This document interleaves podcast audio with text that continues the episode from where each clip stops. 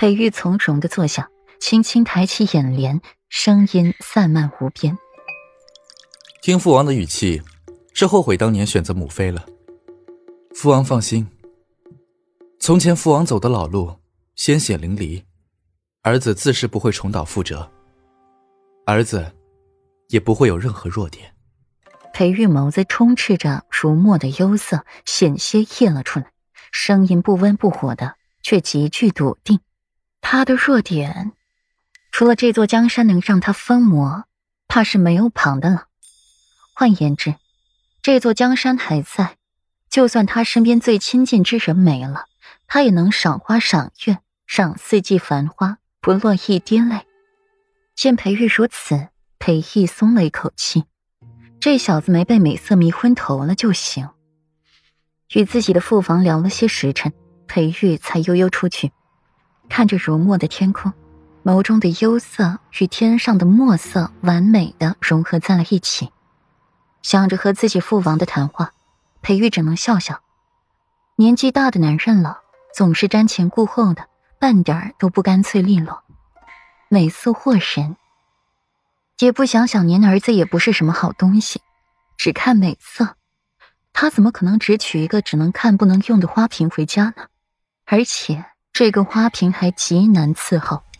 回到了七云轩时，屋子仍旧灯火通明。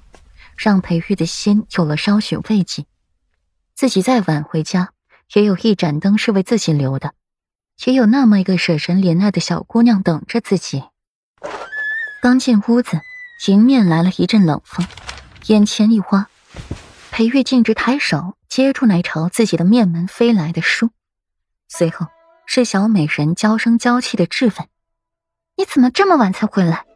裴玉随手把书扔了一边。一边走一边宽衣解带，最后换上了棉质的软袍。不是说不用等我了吗？裴玉揉揉小美人的脸，暖乎乎的，小脸也红扑扑的，没被冻着。你什么意思？我等你，你还不乐意了？顾软没好气的拍下了裴玉的手，只是看着他的笑颜，再多的小性子也闹不出来了，跟拳头打棉花上似的。自己在这闹别扭。闹性子的不行，裴玉这边风轻云淡的，完全不当一回事儿。你父王和你说什么了？他不会不喜欢我这个儿媳吧？顾软凤眸一转，这心里边有裴玉了，便格外在乎旁人的看法了，尤其是他的父王。裴玉抚摸着小美人的秀发，想着裴玉问自己的话，不由得勾起了唇角，嗓音温润低柔。没什么，就是调侃了些为夫。原以为有个心如止水、薄情寡欲的儿子，没成想，竟也有拜倒女人石榴裙下的一天。顾然脸颊微红，嗔了裴玉一眼：“那夫君愿做为妻的裙下之臣吗？”“不是早就做了吗？”裴玉皱眉不满的回一句：“他可是爱护极了顾软的。”顾软一怔，随即反应过来。发出了轻爽的笑声，算你回答的满意。今夜许你睡床，替本妃暖被子。谢娘子赏赐。裴玉掀开了被子，坐进去，便是被温暖包裹，哪是需要他再来暖被子呢？顾软合上了眼睛，舒舒服服的靠在了裴玉怀里。因着天气缘故，顾软格外的汲取温暖，又是身边躺着一个天热的大火炉。顾软一蹭一蹭的舒服的紧，却是把裴玉给弄难受了。软软，你别动。裴玉声音微哑，这小美人儿总是在无意间的撩拨着自己。不要，冷。顾软的头埋在了裴玉颈间，含糊不清的，长腿一抬，直接放在了裴玉的腰腹上，像一只八爪鱼一样的死死的缠住裴玉。裴玉的额间青筋绷起。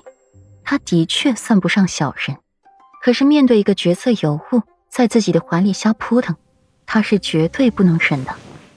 顾然，你要是再不老实点儿，就后果自负，明白吗？